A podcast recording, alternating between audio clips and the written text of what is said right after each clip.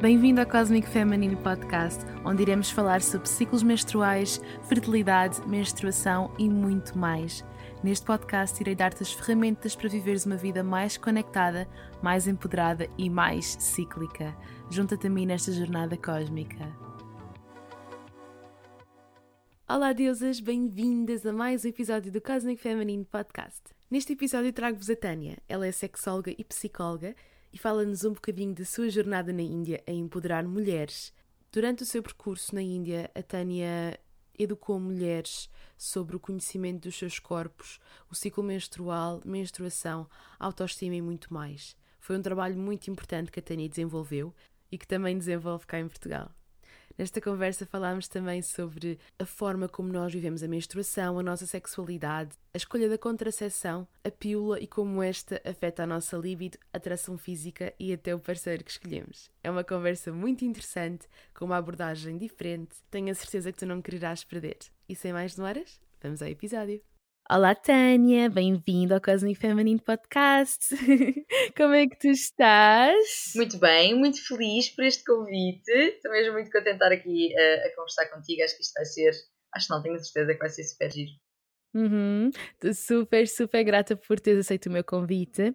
Nós já estivemos aqui a falar antes de, de começarmos a gravar nós realmente temos assim imensas coisas em comum e fartamos de falar, não é? Somos umas, umas faladeiras.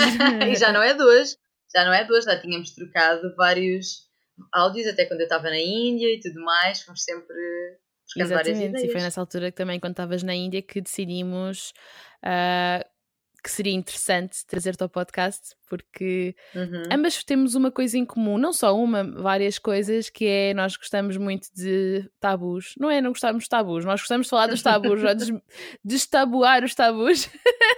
Exatamente, sem dúvida. E então achei que serias a convidada perfeita para o podcast. Olha, por falar na Índia, Sim. Gostava que. Para já, olha, antes de falarmos na Índia, apresenta-te, Tânia. Ok. Olá, meu nome é Tânia, uh, eu sou psicóloga, sou sexóloga e tenho trabalhado, uh, especialmente uh, desde o do ano passado, na área do empoderamento feminino através da autoestima e da sexualidade. na minha página de Instagram, além de falar destes temas, falo também bastante de questões ligadas aos relacionamentos. Um, e pronto, e é muito isto, é muito, é muito nesta onda, sendo que foi precisamente neste contexto, portanto, desta área do empoderamento feminino, que eu fui para a Índia porque fui trabalhar num projeto uh, ligado a esta área e que foi uma experiência absolutamente incrível. Olha, ainda bem que fizeste essa ponte porque era precisamente isso que eu te queria perguntar. Eu estava aí direta uh, lá porque eu te conheço, não quer dizer que toda a gente tem de te conhecer, embora se calhar, muita gente que me segue. Mas deviam, e vão, vão conhecer sim, agora. Sim, sim, agora. que sigam a Tânia, por favor, é muito interessante o conteúdo que ela partilha.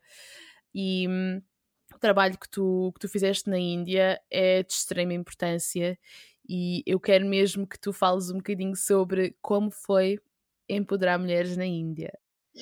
Ai meu Deus, se essa pergunta feita assim, vais ter que na altura mandar-me calar. Então, ok, como é que foi? Foi mesmo, quando digo que foi incrível, foi, foi realmente foi um grande desafio a nível pessoal e profissional, porque uh, imagina, eu aqui trabalho muito com a área de, de, como te estava a dizer, do empoderamento através da sexualidade, então, tipo, muito masturbação, apropriação do próprio corpo, do próprio prazer, portanto, tudo isso como, como pontos para uma maior autoestima um, e um maior empoderamento. Claro que, chegando lá, a coisa não pode ser feita assim, dessa maneira, não é? E eu já ia com uma determinada consciência de que não poderia ser assim, mas teve de ser muito menos assim do que eu achava que ia ser. Ou seja, chegando lá, para além de uh, ter a percepção de que ia ter de limitar-me bastante enquanto pessoa, enquanto mulher, ou seja, limitar-me no sentido de a roupa que vestia, as pessoas com quem falava, eu não podia ter nenhum amigo homem, nenhum, não podia ter interações com homens. Um, e isso inicialmente foi tipo, porque eu sou toda muito, eu é que faço, eu é que acontece, eu faço como eu quiser. e então, num primeiro momento, quando me apresentaram estas regras, foi tipo, que eu vou deixar de fazer aquilo que eu acho que é o melhor, aquilo que eu. Pronto. Claro que rapidamente percebi que se eu não fizesse essas, essas restrições a mim mesma, eu estaria a prejudicar mais do que a ajudar. Porque imagina, se eu falasse com um homem na rua e eu fosse vista a falar com esse homem na rua, muito provavelmente as miúdas que vinham ao projeto no dia a seguir já não viriam. Estás a perceber? Porque uh, eu seria considerada a estrangeira louca que vem para ali engatar e, e pronto. Eu, eu apercebi-me que de facto eu, eu teria de escolher, se eu quisesse, não é? Ainda assim foi uma escolha, a escolher limitar a minha liberdade para poder ser útil, para poder desenvolver aquilo que eu queria desenvolver ali. Isto na parte pessoal. Em termos profissionais, percebi também rapidamente que eu não poderia falar de masturbação assim às três pancadas e mesmo os temas da sexualidade e da menstruação e tudo mais teriam de ser abordados muito calmamente, muito com jeitinho e muito um, conectado com, com aquilo que é a linguagem e a forma de estar delas. Ou seja, imagina, a vez que eu falei de sexualidade, que foi dos últimos workshops que fiz, teve de ser sempre muito a par e passo com o casamento, certo? Porque uma coisa, nós aqui falamos de sexualidade da mulher em, tipo, em geral, não é? A mulher tem uma sexualidade sozinha ou acompanhada, não é? Ou acompanhada de um namorado, ou acompanhada de um fuck buddy, ou acompanhada, percebes? Ou seja, é uma coisa uhum. geral. Lá não. A sexualidade só existe no âmbito do casamento. Sim. Yeah, é uma realidade super diferente. Super, é? super. E, e, e, isso para mim, lá está, foi também um choque. Mas eu percebi, mais uma vez, que para ser útil eu teria de me ajustar. Porque se eu quisesse só entrar a pé juntos com aquilo que eu achava que era o empoderamento e aquilo que eu achava que elas precisavam, eu ia ser contraproducente. Eu, eu não só não iria ajudar, como poderia prejudicar o projeto. Percebes? E isto foi um, foi um, um golpe forte inicialmente, estas duas áreas, a pessoal e a uhum. profissional, mas que um, foi ao mesmo tempo um, um, foi um banho de humildade que me fez muito bem, sabes? De perceber que, Tânia, tu não sabes tudo, tu sabes muitas coisas que são realmente úteis e, e, e que se aplicam em Portugal e no Ocidente, vá, mas que aqui não, não se aplicam, não são válidas, não, não, não, não vão mesmo ser úteis pelo contrário. E então tive de fazer essa adaptação. E assim foi. Depois a coisa correu muito bem. Uh, basicamente, nós, enquanto voluntários, o que fazíamos era de segunda, terça, quinta e sexta, portanto, todos os dias da semana, menos quarta-feira, uh, fazíamos uh, educação mesmo, ou seja, aulas de inglês, aulas de matemática, tanto para as crianças pequeninas, meninas, à tarde, como para as mulheres durante a manhã. Era um grande desafio, porque especialmente as mulheres nem sabiam ler nem escrever hindi, portanto, quanto mais inglês, não é? Era, foi, foi, foi desafiante.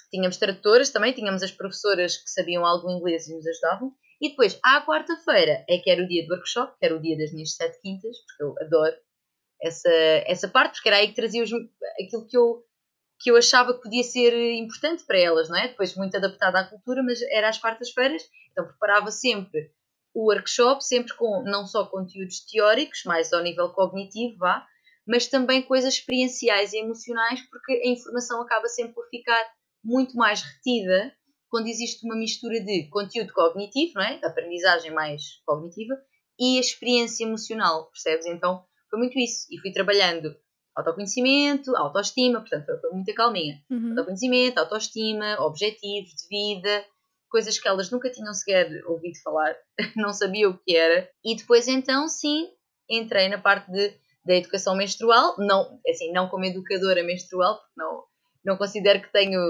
tenho os recursos para fazer uma coisa tão, não é? como é o teu caso, não é? que trabalhas mesmo nesta área, mas fiz dentro daquilo que são as minhas competências e daquilo que elas precisavam. Fiz educação menstrual, falei-se também muito sobre gravidez, sobre uh, doença, as doenças e a saúde sexual da mulher. Portanto, foi assim um percurso é que teve de, teve de ser feito com muita calma, mas que eu acho que acabou por dar muitos frutos e tenho muito orgulho daquilo que fiz lá, dos laços que criei e dos resultados que acabei por ver também. Uhum. Portanto, assim, em algumas linhas é isto. tu, na altura, até mandaste uma mensagem uh, a dizer que ias fazer uma, um workshop sobre o ciclo menstrual uhum. e até me estavas a pedir umas dicas e nós estivemos assim a fazer um brainstormzinho, mini brainstorm, uhum. sobre aquilo que nós poderíamos falar, adaptado à realidade delas, que são mulheres que para já não têm conhecimento sobre o seu próprio corpo, não têm não, conhecimento não. sobre a anatomia geral, se calhar não têm acesso como nós temos a essas informações, não é? Não, de todo, de todo calhar a menstruação é vista de uma maneira muito ainda, enfim, é um tabu muito, muito grande, maior ainda do que nós. Se nós, se para nós, nossa sociedade já é, já é um tabu, não é? Uhum. Então, nessas sociedades, então, é algo que, que nem Sim. se fala.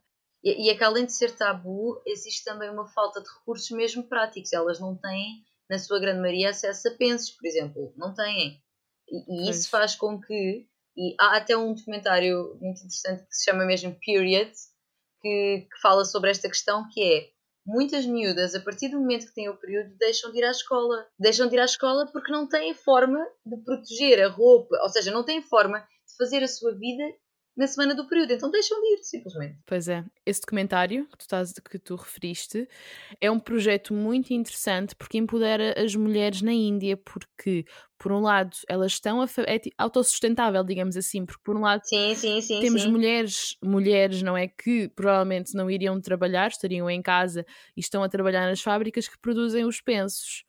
Portanto, estamos a empoderar as mulheres pelos dois lados, não é? Por acaso também já referi, já não sei bem onde, acho que foi num episódio, sobre que isso que tu disseste exatamente, que há muitas mulheres que deixam de ir à escola e isso deixa-nos a pensar um pouco, a refletir sobre o nosso privilégio. Ai, sem dúvida, sem dúvida. Eu, eu percebia-me imenso disso lá quando eh, nós, haviam algumas miúdas que nós apanhávamos num autocarro para ir para. não era para a escola, mas era para os, para os centros de apoderamento. E havia dias, sempre fixos, mais ou menos fixos, que determinadas miúdas não vinham. E eu percebia mesmo, pronto, depois era um grande tabu, portanto, então, mas porquê que ela não veio? E diziam sempre, ah, porque ela está ah, está doente, ou porque ela. E percebia-se claramente que era porque estava com o período, e eu, e eu pensava mesmo, fogo, eu nunca vivi isto, eu nu- nem nunca vi ninguém à minha volta viver. Tu não poderes ir à escola, tu não poderes sair de casa, porque tu não tens como proteger a tua roupa do período. É uma coisa que nós temos como tão garantida que nem sequer eh, é? não, fazemos ideia do que é que é essa realidade. Daí, e como estavas a dizer e bem, esse projeto é altamente empoderador porque, para além de dar trabalho a uma série de mulheres, o que lhes dá independência económica e, portanto, as empodera, por outro lado, permite que as miúdas possam continuar o seu percurso, possam fazer a sua vida por terem uma forma de fazê-la, não é? De ter, pronto, por algo nas suas cuecas que as permita hum, continuar a fazer a sua vida completamente normal. Daí o empoderamento ser um conceito tão diferente aqui do que é lá. Porque as necessidades das mulheres são completamente diferentes também. Na verdade, tu estiveste a empoderar mulheres na Índia, que é uma realidade completamente diferente da nossa aqui.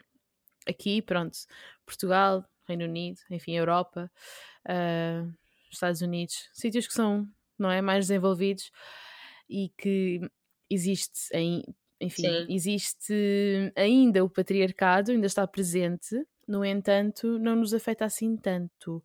Mas ainda assim faz alguma diferença, não é? Uhum. Porque nós ainda sentimos em nós e na forma como nós vemos o nosso corpo, ah, na forma como nós estamos empoderadas e no conhecimento que nós temos ou que nos chega acerca das nossas próprias escolhas sobre o nosso corpo, não é? Sem, sem dúvida. Sim, sim, sim, sim, sem dúvida. Portanto, esse papel é tão necessário na Índia como cá também, não é? Eu acho que sim, acaba por ser através de ferramentas diferentes, não é? Porque é tal coisa, se calhar aqui eh, o reflexo do patriarcado relativamente ao conhecimento do nosso corpo ou da falta dele, de- tem a ver com, por exemplo, não temos assim tanto conhecimento do nosso ciclo menstrual, por exemplo, aqui dando o, o- o exemplo do teu trabalho, não é? Ah, porque nos dizem toma a pílula e está feito, portanto, isto é de algum modo também uma imposição social, é quase como se nós não. Tu tens escolha, mas no fundo não tens, está um bocado velado, não é? Por, por outro lado, a questão do prazer sexual também, que, bem ou mal, nós temos a mensagem incutida que não é suposto gostarmos de, de sexo, que não é suposto gostarmos de, de ter prazer, que não é suposto termos. Portanto, eu acho que ao nível de, do, mundo ocidental, do mundo ocidental, o patriarcado, em termos do nosso conhecimento do corpo, eh, revela-se muito aqui. Nós temos pouco autoconhecimento e sentimos- e sentimos-nos pouco merecedoras de prazer e até sujas por o querer. Eu acho que Sim. aqui eh, eh, no Ocidente é muito como se reflete. Lá é diferente, lá é num nível muito mais básico ainda. Muito mais, se fôssemos a olhar para uma pirâmide de necessidades, elas estão em níveis mais abaixo. Ainda não se está a falar em prazer. Está-se a falar em condições básicas, como por exemplo, ter pensos para, ter, para, para usar no período. Como por exemplo, perceber o que é que é aquele sangue, porque elas não sabem Uhum. muitas delas. Portanto, é um, é um trabalho muito mais da base. O que as empodera a elas tem a ver com as marcas que o patriarcado ainda tem ali, que são muito mais ainda se pode chamar primitivas, mas é um bocadinho isto. Uhum. Nós já passámos essas, temos outros desafios. São um bocadinho Ah, estes. pois temos. São um bocadinho estes que estava a dizer e outros tantos. Mas é que temos mesmo, porque eu estava agora a ouvir-te falar sobre que estas meninas não sabem o que é que é a menstruação, não sabem o que é, meninas e mulheres, o que é que é isto, o que é que é aquilo, mas nós também, muitas nós também não fazemos ideia, na verdade. Eh, eu acho que em termos da sexualidade estamos muito mais empoderadas, porque podemos escolher um parceiro sexual, Uhum. Portanto, muitas delas têm aqueles casamentos arranjados. Nós temos essa liberdade, nós, nós podemos ser promíscuas, não é? Ainda há muito estigma, não é? É verdade, mas a verdade é que podemos, não há, não há, não vamos ser eh, apedrejadas, não é? Como há algumas culturas. E também vale a pena questionar o que é que será promiscuidade, porque lá está. Porque mesmo esta, esta ideia de promiscuidade, eu acho que nós a temos incutida, mais uma vez, por aquilo que é suposto a mulher fazer. Por exemplo, ter sexo casual é uma coisa vista, se calhar, como promíscua. E na verdade, pronto, mas isto também já é a minha opinião pessoal, talvez. Na verdade, não, não parece que seja necessidade, necess- necessariamente promiscuidade, não é? Ou seja, a pessoa não querendo ter uma relação, mas querendo ter uma, uma vida sexual ativa, se calhar tem, tem one night stands e se isso o fizer feliz e se for o que naquele momento lhe faz sentido na sua vida, pá, não sei se deveria ser considerado promiscuidade, sabes? É um conceito que. que nó- mas lá está, estás a ver, nós próprios temos incutido. nós Percebo, próprios sim. facilmente pensamos que, ai, fogo, ter muitos parceiros, ai. Pois é. Estás a ver? Portanto, isso está incutido. Se calhar, se for um homem, não vemos tanto dessa forma. Yeah, se calhar nós chamamos um homem promíscuo, pelo menos isso não é, não está tão Exato. associado ao masculino, não é? Mais ao feminino, Exatamente. aquela mulher é promíscua porque é algo que não é natural, mas um homem ser promíscuo já é algo natural, sabes? Faz parte da natureza dele, coitado. Não consegue. Não, o homem está cheio de testosteronas aos saltos, agora vai guardar. Vai guardar o pênis nas cuecas, não vai? Quer dizer, não vai, não é possível. Claro, claro. E eu- tu achas que tem alguma coisa a ver com o facto de nós mulheres, os nossos órgãos sexuais serem internos e nos homens ser- serem externos? Achas que tem alguma coisa a ver com o facto de eles exteriorizarem muito mais, com o facto de eles terem algo ali que, que se vê e nós, como temos tudo muito escondidinho? interna. Olha, é é uma questão interessante. Pode, pode ser que sim. Eu acho que também, em termos de, de evolução da espécie, hum, eh, eles, eles são, foram sempre ah, o, o sexo o género dominante, não é? E que, e que até, e isto é engraçado, que até na relação sexual, se fores a pensar, para esta questão do externo e interno, eles são o elemento que introduz alguma coisa. É. Isto, isto, tem, isto reflete-se depois em outras coisas. É, ele, é que, ele é que está a fazer a coisa. Claro, claro que depois na prática nós também fazemos, quer dizer, meninas, faz favor. Mas, mas, mas em termos hum, visuais e, e de, e de dinâmica da coisa, é ele que introduz, é, ele, é como se fosse ele que está a provocar aquela dinâmica e não nós. Nós estamos a receber, ele está a dar. Estás a ver? Uhum, uhum. E isso pode sim, eu acho que isso pode ter influência também na forma como, como eles se autopercepcionam e como nos percepcionam a nós também.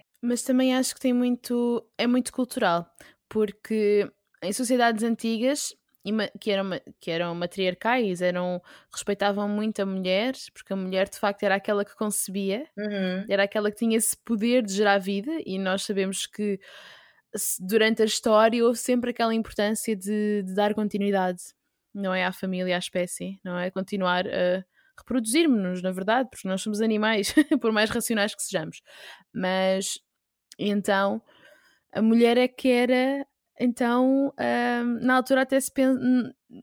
Houve uma altura em que os homens nem sabiam que eles é que, que eles tinham ADN naquele bebê, sabes? Que eles punham ali uma sementinha, entre Uhum. aspas, Sim, que eles punham, sim. davam os seus genes também, contribuíam para aquela criança nascer. Era a mulher, para todos os efeitos, só que depois começaram a perceber que eles também tinham um papel. Ah, aí é que Naquilo. tudo. Exatamente. Já percebeste a história? Exatamente. E tinhas, e, tinhas até, e tinhas até sociedades em que. hum, porque, porque haviam muitas em que os homens tinham várias mulheres, independentemente da religião, mesmo em tribos. Os homens é que tinham várias mulheres. Mas tens também. hum, tinhas tribos, e acho que ainda existem, eh, creio que sim, que, são, que eram as mulheres que tinham vários parceiros, Uhum. sabes? Eram mesmo sociedades matriarcais em que elas é que tinham vários parceiros. Olha, e vai muito em contra isto que estás a dizer de como são elas a conceber, não interessa muito de quem é que é o ADN. Pois, Depois o outro ADN. exatamente.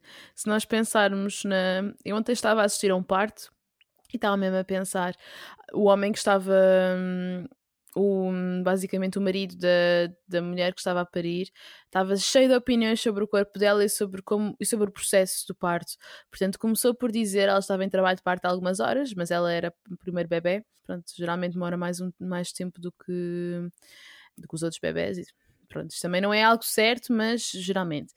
E ele começou por dizer: Ah, ela, quer, ela precisa de uma cesariana. Eu tenho aqui um feeling que ela precisa de cesariana. E eu, para já, Ai, adoro. ah, para já aquilo era super desempoderador para ela, que estava ali cheia de dores, a, a gerir de uma maneira fantástica. Aquela mulher foi maravilhosa a gerir a dor, muito, muito boa. Ela usou a bola de pilates, foi para o chuveiro, estava ótima. Sim. Sabes? Estava- Eu fazia- fiz ali umas massagens, ela estava ótima, estava cheia de dores, obviamente, porque é um parto, não é? As pessoas é que estão habituadas a um parto que seja hum, super eh, rápido, como vemos dizer nos filmes, pessoa- arrebentam as águas, dá dois pushes, dá dois berros, sai um bebê a chorar lindo, sem cordão umbilical, Sim, sim, sim. todo limpinho, uma criancinha de seis meses. Exatamente. As pessoas pensam que isto é assim, não é? Isto não é assim. Não é. As pessoas também têm a impressão de saber isso, mas esse homem estava cheio de opiniões sobre o corpo dela e eu passei-me um pouco, claro que não, eu disse simplesmente não, está tudo bem, não, eu, eu acho que ao início até disse, desculpa, assim como se fosse muito ignorante, não percebi porquê. Um bocadinho A "Ah, fazer desculpe, parva, né? não, não Tipo, ah, percebi. como é que- Sim, sim, diga, diga. Ai, você é midwife ou é médico? Depois é que isso desarma a pessoa, sabes? Quando tu meio que fazes desentendida e a pessoa sente que tem de explicar, ela já vai perceber que se calhar disse asneira. Amiga, percebeu, a mensagem foi muito bem recebida pelos senhores, porque ele de facto É. nunca mais vai referir a cesariana. Mas sabes, isso foi uma grande. hum, Foi uma maneira de nós percebermos que realmente havia ali qualquer coisa que ele estava a tentar dominar a situação, não é? A mulher estava ali Uhum. no seu processo. Eles querem, parece que querem, hum, às vezes, eu percebo, depois sintam-se impotentes, coitados. Ele se calhar até estava a fazer isso no sentido de tentar ajudar. A questão é que tem de perceber que não tem os conhecimentos para o fazer e não sabe Claro. mais do corpo da mulher do que ela própria e, de- e das médicas e parteiras que ali estão, quer dizer. Exatamente. E não é ele que tem de tomar a decisão em última instância. Que- Olha, quando fiz o, o vídeo de hum, o que é que os homens ainda não sabem, mas precisam saber sobre as mulheres, e falei, e até foi aí que te mencionei, precisamente, quando falei da questão da pílula, Sim, falei muito nesta onda de não é que vocês é que devam decidir qual é o método contraceptivo que a mulher toma ou deixa de tomar. Não é isso que está aqui em causa. Mas é para que, caso deem uma, opinião, que deem uma opinião informada. Que é o Uhum. caso disso. Quer dizer, não é, não é ah, função desse senhor decidir se ela tem uma cesariana. Não é função de homem nenhum decidir se a mulher toma a pílula ou não. Mas se quiserem opinar sobre isto, que o façam pelo menos de uma forma informada e que, e, e que saibam o que é que estão a dizer, que não seja só um bitite para o ar, quer dizer. Claro que sim. E ah, existem imensos homens, já agora que falaste na questão da pílula, que hum, se recusam a usar preservativo, Sim. que se recusam às vezes a usar outros métodos naturais, quando eles, só, eles estão férteis todos os dias, eles estão a produzir ali espermatozoides fresquinhos prontos a fecundar. E as mulheres estão férteis seis dias por ciclo. Existe sempre esta coisa de a mulher é que leva com o método contraceptivo. Não interessa se, hum, se fica com, ai, com efeitos secundários hum, por causa da pílula, por causa do outro método contraceptivo hormonal que possa tomar. Né? O homem, e depois o homem ainda se Uhum. sente na, na, na posição de ou no, ainda se dá ao luxo de decidir se ela toma ou não. Quando a mulher às vezes não quer, às vezes quer está tudo bem, isso é uma dinâmica de casal. Mas há que Exato. haver respeito, não só pela escolha da mulher, mas pelo corpo dela, quer dizer, não é? Exato. Pois, porque a última instância é o corpo dela, Claro que sim. não é? Se ele também quer uma partilha desse corpo, não é? Uma, uma troca de corpos, Uhum. também tem de respeitar ah, qual é que é o método que ela quer escolher, uma vez que é ela que vai usá-lo, não é? Porque é porque o único, o único método contraceptivo, os únicos que existem para o homem são a vasectomia, que muitos não estão sinceramente dispostos a fazer, porque têm uma série de receios em relação a isso, é isso e o preservativo. Portanto, existem, sei lá, se calhar dezenas, dezenas não sei, mas pelo menos 10, pelo menos 10 contraceptivos femininos. Não, sim, e mais se calhar, em tantas marcas, não é? E mas lá está, e estamos a reprimir, reprimir uma função nossa, natural, quando nós só estamos férteis seis dias por ciclo, sabes? E os homens estão literalmente todos os dias, até aos 80, até aos 90, até, até morrerem, sabes? Desde a puberdade até que eles morrem. Sim. Portanto, tentaram Sim. lançar pílulas masculinas que não foram bem recebidas pelos homens porque ficaram com os mesmos sintomas secundários que as mulheres, tipo falta de libido, depressão. Ai, mas coitadinhos não podem, as mulheres podem, sabes? Elas aguentam tudo, então. Ouvi recentemente uma, uma teoria da conspiração que eu acho que até faz algum sentido, que é que a pílula, apesar de, atenção, teve imensos, imensas repercussões positivas na vida da mulher uh, quando, quando ela saiu, nos anos 60, 70, ajuda mais crescente. Teve muitas repercussões positivas, porque a mulher passou a trabalhar uh, mais facilmente, regulou as gravidezes que tinha, diminuiu a mortalidade infantil, portanto há imensos benefícios. No entanto, e. Falei exatamente sobre isso no, no, no meu episódio sobre a pílula no podcast, exatamente. Portanto, se quiserem saber mais, vão ouvir, exato. Estamos sintonizadas. Diz, exato. Diz. Uh, no entanto, e contudo, há uma a tal teoria da conspiração que diz, e que eu acho que com alguma razão, que a pílula é uma forma de conter as mulheres em termos da sua libido. Ou seja, que é uma, uma técnica da sociedade patriarcal para nos manter todas assim, bolinha baixa. Porque não é suposto andarmos aí todas de pomba no ar a querer fazer o que nos apetece. Estás a ver? Isso não é uma teoria da conspiração, isso é verdade. Pronto. eu, no meu prisma, eu, isso acaba por ser verdade. Porque a pílula como tu disseste, teve boas, teve, foi bom, né? Em termos. Eh, se bem que as pilas, primeiras pilas que saíram eram muito fortes e causavam muito mais efeitos secundários do que as pilas Sim. hoje que são mais seguras. No uhum. entanto, ela foi disponibilizada, na altura era proibido haver métodos contraceptivos, ela foi disponibilizada com o pretexto de controlar os ciclos, quando nós sabemos hoje que isso não acontece. E de facto, os nossos ciclos são todos um, desligados, entre aspas, nós somos muito mais produtivas para a sociedade porque não estamos com as nossas oscilações hormonais. Também estamos, porque a pílula também tem. Há pessoas que também sentem aqueles, entre aspas, TPM. Sim, sim, sim. Aqueles sintomas associados ao TPM, não é? Mas nós estamos, se, se tu estiveres sintonizada com o teu ciclo, vais perceber que há alturas em que estás mais recolhida, há alturas em que estás mais produtiva, não é? Uhum. E se nós tomarmos uma pílula, vamos uh, desligar essa ciclicidade, vamos ter uma, uma uma energia muito mais yang, muito mais masculina, o que nos vai tornar bastante mais produtivas para a sociedade. O que é útil, não é? Portanto, para a economia ótimo, e para claro, claro. Exatamente. A lista quer-nos é produtivas. Claro. Então, em vez de termos uma mulher que tem necessidade de se recolher durante a menstruação, uhum. porque eu tenho necessidade de me, de me recolher durante a menstruação, se o meu empregador vai achar piada a isso, não. Então, se eu tomar a pílula, eu não tenho menstruação. Exato. Eu tenho uma, um sangramento de privação que nada tem a ver com uma menstruação. É um sangramento, sim, que é muito semelhante à menstruação, mas não é a mesma coisa. Não tenho tanta necessidade de recolhimento, não é? Portanto, claro que isso trouxe imensas uh, vantagens, não é? E isto vai ser muito polémico. Reduzida. E, a, e a libido reduzida, e olha, já que vamos, estamos a entrar neste tema, uh, vamos falar um bocadinho sobre como é que a pílula influencia a nossa libido. Exato que é diminui. Exatamente. que diminui bastante, para além de diminui, não, é assim, não reduz a zero, não é? Mas, mas e por experiência própria posso dizer que um, é uma diferença considerável mesmo. Não só da, da libido em si, mas da capacidade de lubrificação também, que no fundo acaba, acaba não, é, é essencial para, para, para a relação sexual, não é? E, para além disso, diminui uh, os órgãos femininos. Uhum, exatamente. O que, ou seja, tudo isso leva a, pronto, a uma menor vontade de fazer o amor. Exatamente, exatamente. E assim, não é com toda a gente, obviamente, não acontece com toda a gente, mas há a perda de líbido é um dos sintomas mais associados, mais comuns associados. Embora não, não é life threatening, entre aspas, não é, não é, enfim, não há risco de da pessoa morrer, não é dos mais graves, mas acaba por mudar a dinâmica do casal, não é? Acaba por uh, Claro, influenciar sim. a vida daquela mulher, quer queiramos, quer não. não nós não temos, não é? lá por não ser life threatening, não quer dizer que não nos influencia a nossa vida, não é? Qualidade, exato, sem A dúvida. qualidade de vida, claro. E a pílula também influencia o parceiro que escolhemos. Exato. Isto foi uma coisa que eu aprendi aqui com a Inês e que acho super interessante, porque como, como gosto muito de estudar estas questões das dinâmicas de casal e de, sim, das dinâmicas, como é que comunicam, como é que não comunicam, como é que a coisa se desenrola, não só a nível sexual, mas o resto.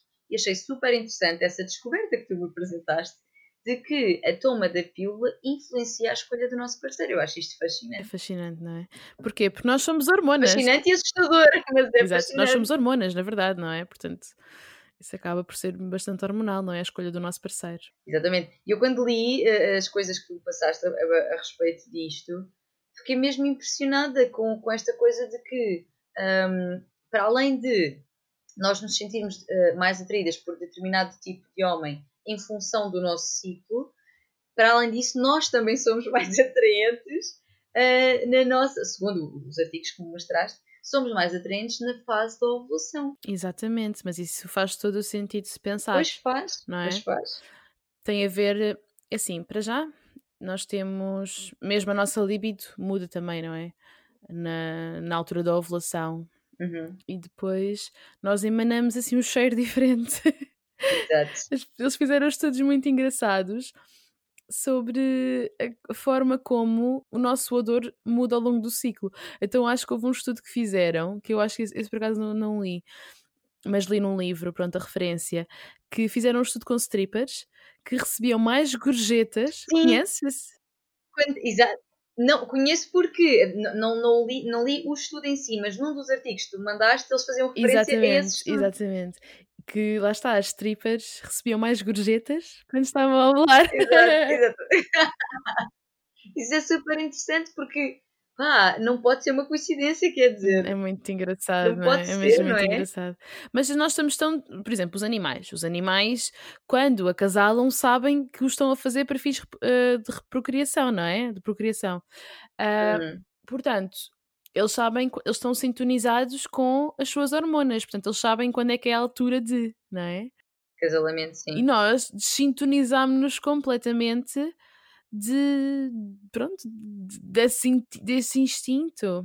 Acaba por ser um instinto. Sim, porque é assim, isso é interessante o que estás a dizer, porque no fundo o ser humano é o único ser vivo que tem sexo e neste momento cada vez menos até para a reprodução. Nós temos por eh, autorrecriação. Ou Por seja, prazer. por, exatamente, por prazer, por descobrimento de nós mesmos, por descobrimento dos outros, para, para conexão. No fundo, é muito isso. Nós, neste momento, também estamos desincronizados porque a nossa evolução, não só de massa cerebral, mas também de evolução da sociedade não é? e, da, e da espécie, leva a que atualmente o nosso propósito com o sexo seja, tenha muito pouco a ver com a reprodução. Tanto que as taxas de natalidade nos países, nos países desenvolvidos não é? É muito é, é cada vez mais baixa, portanto nós não estamos a fazer com o intuito reprodutivo. Isso, claro, depois acredito que também influenciará hum, a forma como as, as nossas hormonas se comportam, não é? Ou seja, se nós ao longo da nossa evolução vamos dando a informação que a reprodução não é uma coisa assim tão importante, pois essa parte hormonal também vai sendo mais calada. E se tomamos contraceptivos, Ah, sim. que que é então aí mais, Uhum. não é? Então vai, vai mesmo ficando. É, é como os dentes do siso, eles estão a desaparecer porque nós não precisamos deles. E, e, e atenção, não que eu considere que este nosso instinto reprodutor seja algo que não é necessário. Parece-me é que com o evoluir da espécie e da vida que nós levamos enquanto seres humanos, aqui hum, esse instinto foi sendo cada vez mais escalado. Esse e outros, não é? Mas esse também. Uhum. Sim, e nós há bocadinho começámos a falar sobre a questão de, da pílula também afetar ou influenciar o parceiro que escolhemos, e também estava a ler um livro ah, sobre. O livro chama-se um, Your Brain on Birth Control. Basicamente é uma psicóloga que estuda muito esta questão de como a pílula afeta o nosso cérebro, e é tão interessante. Esse livro é muito, muito giro. E então ela falava sobre hum, a forma como os parceiros, a forma como nós vemos um homem um potencial parceiro Uhum. eh, quando estamos a tomar a pílula e quando não estamos é totalmente diferente. Porquê? Porque a testosterona está associada a um homem saudável, porque é preciso que um homem esteja saudável para produzir uma, uma quantidade boa de testosterona saudável, portanto está relacionado com pronto, diretamente relacionado hum, àquelas features que os homens com alguma testosterona têm, que é serem terem músculos e serem Uhum. altos e serem, sabes, aquelas eh, características que nós poderíamos associar a um homem que é sexy, não é? Sim, Digamos sim, sim, assim, sim, sim. um homem saudável, um homem Atraente, sim. Exato, atraente, saudável. Portanto, isto nas nossas, a nossa percepção, não é? Intrinsecamente, não, nós não conseguimos nem sempre ser 100% racionais com esta, quando escolhemos um parceiro, vão ser eh, afetadas se de facto não estivermos com as nossas hormonas naturais, com esse radar que nós temos, para conseguir Exato. perceber se esse homem tem essas características ou não, porque a pílula realmente dá-nos aquele aporte de hormonas artificiais e as nossas hormonas naturais não estão a ser produzidas. Portanto, Sim. Ainda que é, é interessante, é, é, desculpa, interromper, é interessante pensarmos se, se o homem com maior potencial reprodutor é aquele que mais nos interessa ter na nossa vida. mas não, não que se deva tomar a pílula por isso, mas percebes o que eu estou a dizer? Que é interessante que o nosso Sim. instinto leva-nos à- àquele que terá uma maior genética, uma melhor genética para reprodução, não é? exatamente. Mas será que esse é o que depois tem o resto das características que nos interessam? Vale a Exato, pena pensar pois, sobre claro. isto. Claro que sim. Claro que nós depois temos que fazer uma grande triagem quando escolhemos um Olá, parceiro. olá. Tu podes ter, imagina, cerca de, imagina 10 parceiros potencialmente interessantes no, no ponto de vista hormonal, não é? Ou no ponto de vista biológico, Uhum. relacionados biologicamente ou pelos quais te sintas atraída ah, de uma forma mais intrínseca, menos racional, pronto, mais hum, Sim, é visceral, quase que nem, nem- e nem sabes explicar porque é que acontece, não é? Exatamente. Depois, dentro desses, desses 10 homens, tu deves ter, imagina, uns 8 boy lixo que vais excluir, não é? Portanto, mas, ó, ó, sabes, ao menos fazes essa seleção. E, por exemplo, na pílula não tens esse discernimento. Quando tomas a Uhum. pílula, podes, se calhar, identificas-te mais com a questão, como tu estavas a dizer, ou a tentar dizer, essa questão que não é hum, tão física, não é? Acaba por Sim. ser uma questão mais atrás-te pela pessoa m- por ser eh, intelectualmente parecida contigo, ou por ter os mesmos gostos, ou por te respeitar, não é? Isso já é um traço da nossa evolução. Só que depois, sim, só que depois eu acho que a parte ah, física é altamente importante. Ou seja, a atração física que tens pela pessoa, ahm, essa parte mais irracional de eu sinto-me atraída por este, por este gajo e não sei porque é que é. Uhum. Esta parte parece muito importante para a construção depois de alguma coisa também. Portanto, não é como se, ah, se eu não tiver esta parte é melhor, então até tomo uma pílula que é para só analisar racionalmente se a pessoa vale a pena ou não. Não me Uhum. parece. Eu acho que a outra parte é muito relevante, na minha perspectiva. Até porque nós estamos a pensar num potencial parceiro, não é? Para nós termos uma família, é importante que essa pessoa seja compatível connosco e com os nossos genes, porque há, há Uhum. parceiros, eu acredito, não sei se isto é verdade, que se calhar há parceiros com os quais, o, por exemplo, o teu corpo rejeita aqueles espermatozoides, por exemplo, sabes? Portanto, não é Uhum. compatível, não, se calhar iam ser filhos muito feios. Não, estou a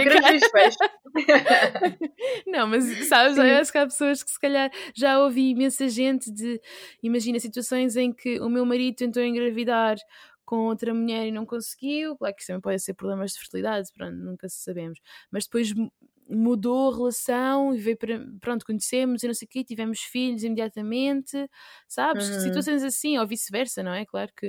E depois, se calhar, tem filhos com outra pessoa, ou aquela pessoa que não conseguiu ter filhos com aquele homem teve filhos com outro, sabes? Então acaba Sim. por. eh, Isso, isso pode acontecer. Claro que existem imensos fatores eh, também inerentes a isto, mas é interessante pensarmos que realmente nós somos muito influenciados pelas nossas hormonas. Claro. E acho que, vale a pena mantê-las ativas, porque é assim, se nós pudermos ter, ter várias fontes de informação fidedigna sobre qual a melhor pessoa a escolher, eu acho que vale a pena porque calar uma parte, não é? Uhum. Vamos ter todos os nossos radares ativos Uhum. para então fazer a melhor escolha possível. E mesmo assim, às vezes não fazemos. Quanto mais, Sim, quanto mais se calarmos uma das partes. claro. Olha, eu vou pa- partilhar uma coisa interessante que aconteceu comigo, porque eu tomava a pílula quando conheci um namorado que tive e nós namorámos durante três anos. E quando eu deixei de tomar a pílula, eu senti uma desatração tão grande por aquela pessoa, sabes? Ai, a relação acabou, sim, acabou. Já não, já não tinha libido, porque mais um, mais um efeito secundário. E depois, quando deixei de tomar a pílula, senti mesmo uma. Deixei de tomar a pílula para aí no dois anos na relação. Portanto, ainda tive mais um ano com essa pessoa, mas eu já não, mas eu já não sentia uma atração por aquela pessoa. Fui completamente. Foi como se. Sabes? Foi como se. Pode ter sido. Apagou-se a chama. Claro que podem ter sido outros fatores, mas eu acredito muito que está relacionado. Este foi o único Sim, caso que eu tive em que isso aconteceu, porque eu depois de facto deixei de tomar a pílula e isso já não me aconteceu mais, ah, porque depois acho que as pessoas que eu conheci, acho que foi mesmo o único parceiro com que eu tive a, pronto, a tomar a pílula. A tomar a pílula, sim. É assim, é, é, é importante também que se diga que não é. Porque há muitas pessoas que me mandam mensagens sobre questões de falta de líbido e como é que podem voltar a ter líbido e etc. É importante que se diga que não quer dizer que parando de tomar a pílula tudo volta. Ai, não! Até porque a libido é uma questão, aliás, um, o desejo sexual é uma questão muito mais complexa do que, do que lá está, do que só hormonas, não é? Portanto, ajuda de facto não ter essa, essa hormo- essas hormonas sintéticas que acabam por eh, nos desregular aquilo que é o natural em nós, claro que ajuda, mas é, mas é um sistema muito mais complexo, não é? O desejo sexual e o mantenimento do desejo sexual ao longo da relação, ou de uma relação de anos, é uma coisa muito mais. tem muito mais que se lhe diga do que só, ah, então vou deixar de tomar a pílula que volto aqui a ficar cheia de vontade. Poderá acontecer num primeiro momento, mas depois a coisa para se manter ou não envolve outras, eh, outros requisitos, não é? Uhum. É importante ter isto em, em mente. E também não quer dizer que as pessoas que fiquem sem libido quando tomam a pílula e também não quer dizer que o parceiro que nós escolhemos quando estamos a tomar a pílula e quando deixamos não será o melhor para nós. Não quer dizer nada disso, não é? Isso Claro, exato.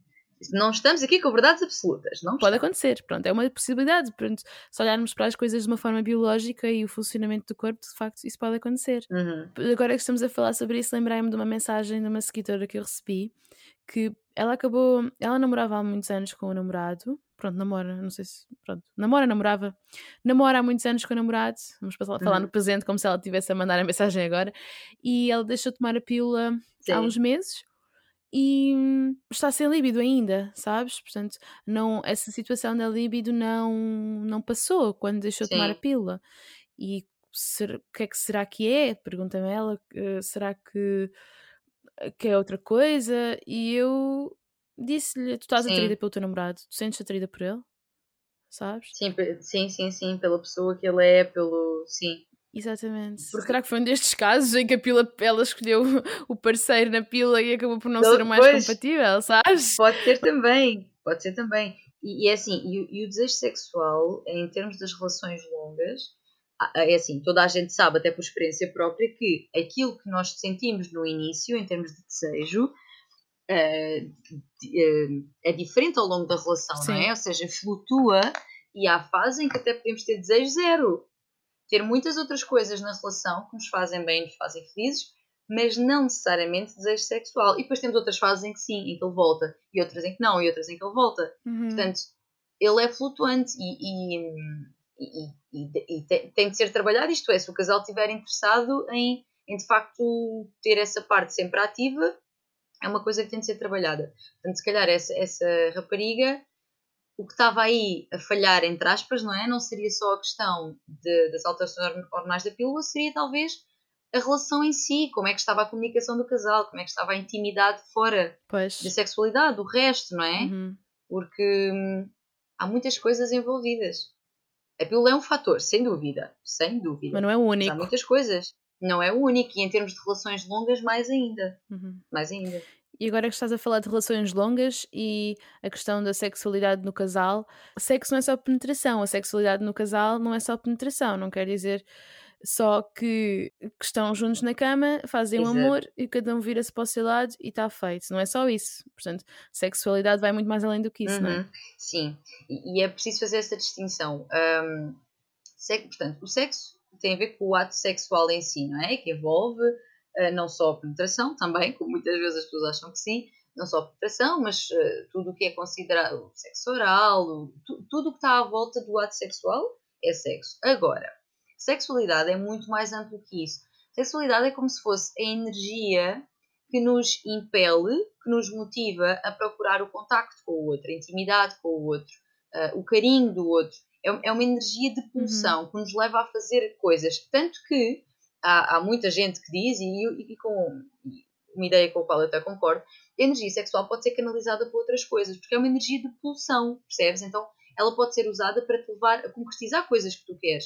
É ter, eu até usei essa expressão uma vez num, num, num stories com a Annie, é, é, sobre ter tesão sobre a vida, pela vida, sabes? É uma coisa mais ampla. Uhum.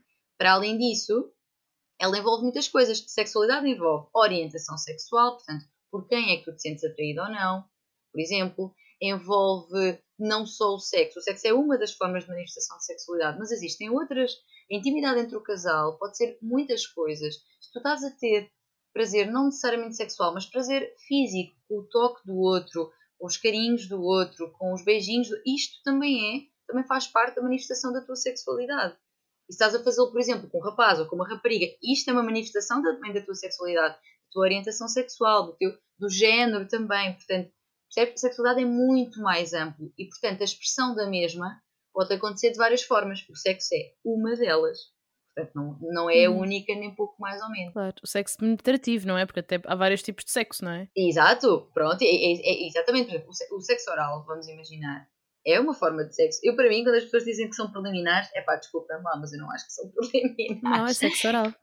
Exatamente, é aquilo que estás a fazer. Porque repara, quando se fala em preliminares, assume-se que o, que o main, o, ou seja, a parte principal, é, o, é, o, é a penetração, não é? O outro é um preliminar. O, para que o principal seja a penetração e não necessariamente tu podes ter uma relação sexual só de sexo oral, por exemplo. E está tudo certo se, se, é isso que o casal precisa naquele momento. Pois às vezes há alguns desequilíbrios no sentido em que há um que quer mais do que outro. Pode acontecer. Geralmente as, as queixas que eu recebo são de que não são queixas, mas são desabafos. É que o homem quer imenso e elas não querem. Pronto. E, uhum. e isto pode ser trabalhado no casal, não é? Para tentar encontrar um, um, equilíbrio, mas em última instância, uma forma de resolver a coisa, pelo menos momentaneamente, é através da masturbação um, ou seja, um membro que quer mais e não está a ter, ou que lhe apetece e que o outro não, não está a querer naquele momento, é através da masturbação. Temos mãozinhas para alguma coisa, minha gente. Uhum. Mãozinhas, Sim. brinquedos, o que for. Claro. E às vezes pode ser só uns beijinhos. Pode, era o que eu estava a dizer há pouco. É uma manif... Lá está, se os dois estão a sentir-se bem e, e aconchegados e, e, e, a, e, a, ter um prazer que não seja necessariamente sexual, mas um prazer físico e de e de conexão com aquela pessoa através dos beijos, porque não? Não é? É preciso é que os dois estejam hum, felizes com isso. Quando há algum tipo de desequilíbrio, é que vale a pena conversar sobre o assunto, não é? Uhum. Se, por exemplo, se há um que está, só, está satisfeito só com, com, com beijinhos, com carícias e, tá, e sente-se bem assim, mas o outro está com muita vontade de, de ir mais além, não é? E, e, este, e esta diferença acontece muitas vezes, uhum. aí então vale a pena pensar um, como é que querem encontrar o equilíbrio entre isso, entre os dois, no fundo, é? um meio termo entre os dois caminhos. E, e, e, pronto, e é aí que a sexóloga entra. sexóloga, terapia de casal, pode ser muitas coisas, não é? Uhum. Queres fazer um pouco publicidade dos teus serviços?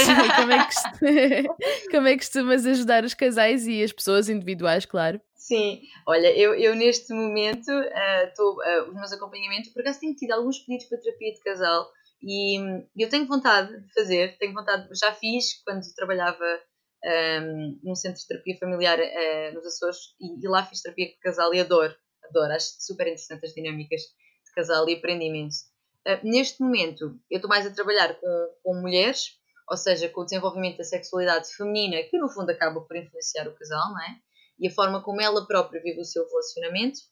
Portanto, faço consultas uh, online, portanto podem me contactar. faço, faço consultas online que desenvolvem estes temas do autoconhecimento, autoestima, sexualidade.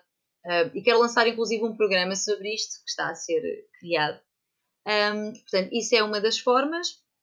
Depois, tenho também os workshops que estou a desenvolver neste momento uh, sobre autoestima, que toca também um pouco o tema da sexualidade, na medida em que a nossa sexualidade é, assim, altamente influenciada pela nossa autoestima e pela forma como nos vemos uhum. e nos sentimos merecedoras de prazer e de amor e tudo mais. Portanto, também temos aqui os workshops a decorrer. Um, e depois, claro, depois tenho os vídeos em que vou falando de muitas destas questões que eu acompanho, sabe, não é? Que eu falo muito sobre, sobre relacionamentos e sobre. Acabo por ter um foco mais no feminino, ou seja, o papel da mulher nos seus relacionamentos, na sua autoestima, no seu bem-estar. Eu acho que temos muito de responsabilizar-nos pelo nosso bem-estar, não achar que é tudo uma questão do outro, que não é. Pronto, e, e de facto recebo muitas questões das mulheres sobre, sobre falta de libido, sobre o outro querer e elas não, isso é algum problema com elas e, e lá está, não tem de haver necessariamente um problema, isso tem de ser analisado, não é? Caso a caso. Mas muitas vezes pode ser só uma flutuação natural do desejo que acontece numa relação longa e que é natural, ok? Não, não é preciso problematizar imenso, tipo, ai, eu não tenho vontade nenhuma e nós não estamos a fazer as, as quatro vezes por semana que a minha amiga faz e será que há um problema connosco? Não necessariamente a menos que o próprio casal sinta que é, não é? Uhum. Portanto, o, o, barómetro do bem-estar uh, sexual do casal, só ele próprio é que pode medir, não é? Uh, os dois. Uhum. Ou seja, vendo lá está, mais uma vez, tentando encontrar um equilíbrio daquilo que são os desejos dos dois, sem desrespeitar o outro, claro. Claro. Agora, se o casal está bem da forma que está a viver a, a sua intimidade, a sua relação e não tem as quatro vezes ou três vezes semanais, está tudo bem, está tudo certo, ok? É preciso uhum. perceber o que é que nós precisamos. Se eu de facto precisar muitas vezes e o outro não precisa nenhuma, é preciso falar sobre isso. Porque aí depois pois. vai haver uma insatisfação que se reflete no todo da relação, não é? Porque a sexualidade e a forma como a vivemos tem um reflexo direto no bem-estar da relação, não é? Um, a forma como estamos a vivê-la. Agora, se os dois estiverem satisfeitos da forma que ela está a acontecer, está tudo bem. E não é preciso haver uma prescrição fixa para toda a gente, porque não é one size fits all. claro que não. Exatamente, não, não, não, não de todo. Há casais que com 20 anos de casados ou 30 têm uh, relações sexuais com muita regularidade por semana, por exemplo, muita regularidade mesmo, são super felizes. E há casais com 5 anos de relação que têm uma vez por semana ou uma vez duas em duas semanas, ou têm mais em determinadas fases da vida e menos noutras porque estão a trabalhar imenso, por exemplo, e estão ok com isso porque também se conhecem e percebem que essas flutuações são naturais uhum. e conhecem muito bem o outro, então percebem que, ok, é uma fase, isto não significa que nós não, não continuamos conectados, percebes? Portanto, esta coisa de três vezes por semana, se não é estranho, jovens, isto é falso. E os homens às vezes usam isto para pressionar um bocadinho as mulheres. Que é tipo, poça, Uhum. É, é, uhum. verdade, há homens que fazem isto, pá, não quer dizer que seja por mal, mas pô, não, nem à sexta, nem ao sábado, quer dizer que são os dias que dá mais jeito, nem aí tu queres, pô, nem uma vez por semana, percebes? Mas não existem números fixos. O que eles estão a querer dizer é: eu quero mais do que tu, eu gostava mais que tu quisesses mais. E aí, pronto. Mas há outras maneiras de comunicar isso também, não é? Também há, acho que sim, acho que sim. E homens, se tiver algum homem a ouvir-me, mesmo que não esteja homem a ouvir-me, as mulheres mostrem e eu digo isto muitas vezes, a pressão que é feita não ajuda em nada, porque a mulher acaba por se retrair cada vez mais. E isto é, é certinho, direitinho. Quando existe muito esta coisa do e tu nunca queres e estás a ficar fria comigo, isto gera mais, uh, mais afastamento, ok? Uh, gera mais afastamento porque a mulher às vezes até já quase se retrai de uns beijinhos porque pensa se eu vou dar uns beijinhos ele vai achar logo que é sexy e eu se calhar não quero. É verdade, isto é, isto é Acontece imenso. Uh, quando, quando existe esta pressão, a mulher acaba por se afastar porque tem medo que qualquer coisa que mostre seja sinal para ele que vai haver e depois ela afinal não quer, percebes? Isso é muito mau, porque depois não há aquela intimidade normal do casal. Precisamente. É? Por isso é que eu digo que a forma como vivemos a sexualidade influencia muito depois o bem-estar geral do relacionamento. Sem dúvida. Até por esta dinâmica que estou a contar, não é? Depois ela vai se afastando e a falta de contacto físico, não necessariamente sexual, mas a vontade, o contacto físico, o carinho, isso depois reflete, claro, porque fica, fica mais frio e fica mais tenso. não é? Uhum. Tudo fica mais tenso. Então qualquer coisa pode ser eh, o despoltar de uma discussão. Com Pois. muito mais facilidade. Uhum. Mas sim, não há, não há números fixos, não há prescrições. Fiquem descansadas e descansados. Exato. Exato. Vale a pena é comunicar e perceber as necessidades de cada um, comunicá-las de forma tranquila, falar na primeira pessoa, digo isto muitas vezes, falar na primeira pessoa, não dizer tu nunca queres, tu dizer, olha, eu acho-te super atraente e eu tenho vontade de o fazer mais vezes e gostava de perceber como é que podemos conseguir isso. Isto é muito diferente de dizer tu já nunca queres, não é? É Uhum, completamente claro. diferente e, e toca à mulher de uma forma completamente diferente. Dizer, eu acho-te super hot e eu gostava muito que acontecesse mais vezes. É outra coisa. Ou então respeitar o facto de, pronto, respeitar eh, aquela, hum, O momento, momento, sim. não é? A sua preferência e se calhar tentar chegar a um meio termo. Sim, sim, sim, sim, sim. Exatamente. Eu quando digo esta forma de comunicar é muito no sentido de, para a mulher também perceber que está a haver essa maior vontade, não é? Da parte dele. Uhum. Para que haja esta comunicação. Após essa comunicação, imagina que ela diz mesmo, olha, estou numa fase hum, em que uh, o meu trabalho não me está de facto a deixar pensar em mais nada, eu não consigo, eu chego a casa e só me quero deitar. Pronto. Uhum. recebendo esta mensagem, ele poderá respeitar, não é? Ou tentar encontrar uma forma, por exemplo, ele sugerir, olha, mas e se eu percebo que estejas a passar este momento, mas esse momento até para ti enquanto pessoa, não só enquanto ser sexual, mas enquanto pessoa, se calhar está a ser muito de sobrecarga, e se tentássemos arranjar um dia para nós, não necessariamente para, para ter sexo, mas para um dia para nós. Estás a perceber? Ou seja, encontrar aqui na comunicação. A comunicação é sempre tudo, jovens, tudo, tudo, tudo, tudo. É tudo, sim senhora. Comuniquem Confirmo. não só, exato, não só no pré-sexo, como no sexo, no próprio, como fora dele, na relação num todo. Portanto, comuniquem as vossas necessidades e tenham, claro, também respeito por, por aquilo que são as necessidades do outro e tentem encontrar esse equilíbrio entre os dois. É isso, maravilhoso, amiga Tânia. Amei, Gostaste? amei. muito, Mas é, mas é muito bem dito. Obrigada, querida. Nada. O meu- O prazer é todo meu. E vosso. Sim, é mesmo. Exato. Muito obrigada por teres vindo e por teres partilhado o teu conhecimento. Gostei mesmo muito desta conversa e este episódio, se nós não tivéssemos aqui a controlar o tempo, ele podia ter horas, não é? Exato, exatamente. Passou, passou que foi um instantinho mesmo. Pois E nós já tínhamos conversado um bocadinho antes. Portanto, E provavelmente vamos conversar depois. provavelmente. Partes que vocês não podem ouvir. Sim. e ter dito ao público com bolinha. Exato. Ok, minha querida, muito obrigada e um beijinho grande. Muito obrigada, Inês. Obrigada pelo convite. Gostei muito de estar aqui. E, e pronto. Sempre, sempre que me quiseres por cá, cá me traz. E foi este episódio com a Tânia. Eu espero que vocês tenham gostado, que tenham aprendido muito. Sigam a Tânia nas redes sociais, eu vou deixar ah, os links dela na descrição do episódio. Partilha comigo o que achaste deste episódio e se quiseres, escreve uma review no Apple Podcast. Este feedback ajuda-me muito a crescer e a continuar a entregar-te conteúdos gratuitos e a ajudar-te a conhecer o teu próprio corpo e o teu próprio ciclo e trazer aqui convidadas muito inspiradoras para conversas igualmente interessantes.